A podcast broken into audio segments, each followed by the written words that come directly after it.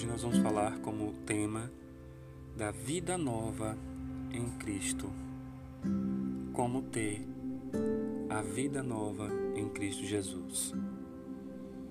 Cristo morreu e ressuscitou para nos dar a vida nova e não para que continuássemos na vida de pecado. Pois o velho homem foi crucificado com Cristo. Pelo batismo, fomos inseridos na vida nova em Cristo. Portanto, tudo que era velho passou, mas tudo se faz novo. E se já morremos com Cristo, cremos que também viveremos por Ele. Como está em Romanos 6, versículo 8. Muitas vezes não temos assumido esta vida nova que Cristo adquiriu com seu sangue no alto da cruz. Também Ele nos deu essa vida nova na sua vida gloriosa, na sua ressurreição. E deixamos o nosso corpo ser dominado pelo homem velho, pelas práticas da vida passada que estão latentes em nós, pelos apetites carnais que nos levam ao pecado. Acabamos, portanto, nos acostumando com o pecado e somos levados por ele. Não podemos submeter os nossos membros a serviço do pecado, e sim ao serviço de Deus no amor, na justiça e santidade. Pois Deus é um Deus vivo que move todas as coisas e gera uma vida nova em nós.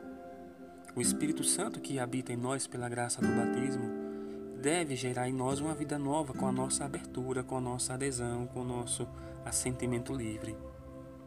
Muitos oferecem seus membros, seus corpos, para destruir os outros ou até mesmo a si próprio. As nossas mãos não podem ser instrumentos para o roubo, para matar, ou até mesmo para usar o nosso corpo para a indecência. Porém, todo o nosso ser deve ser motivos para louvar o Senhor e tocar naquilo que é santo. Os nossos olhos não podem ser instrumentos de cobiça, de pecado, mas para serem fixados no Senhor e olhar os outros com pureza nossas pernas não podem ser usadas para nos levar para longe de Deus, e sim para perto do Senhor.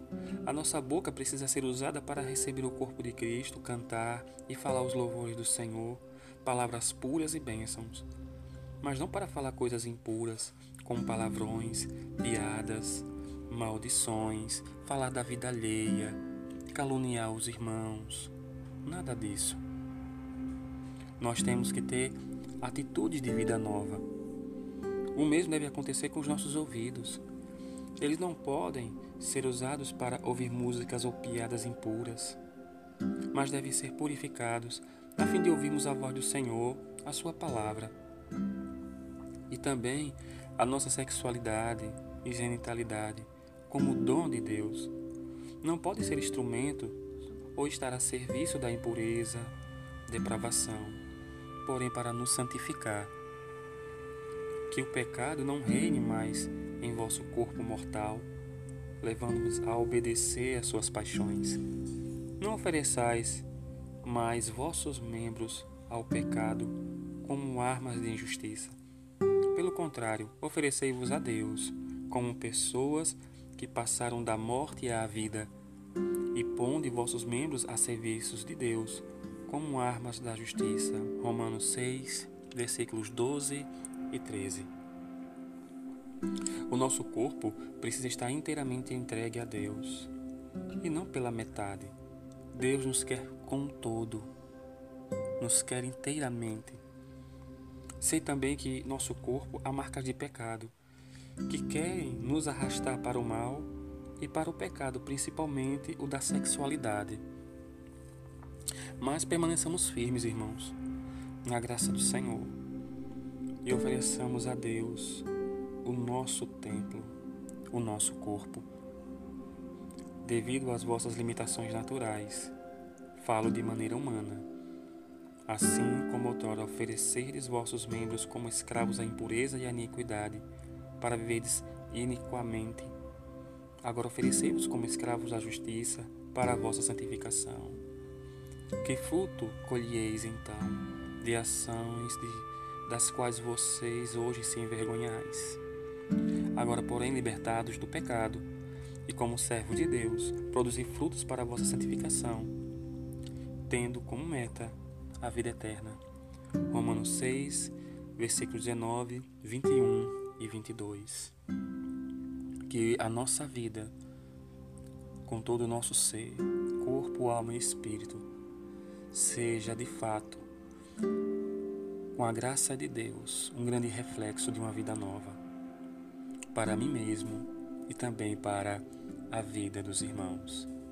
Que essa vida nova em Cristo Jesus, que Cristo Jesus nos deu, seja também motivo de alegria e até mesmo de conversão para os demais, porque isso tudo é um testemunho de vida.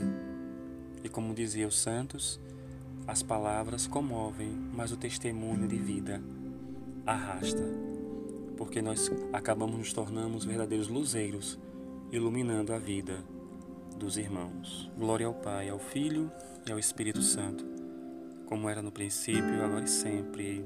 Amém.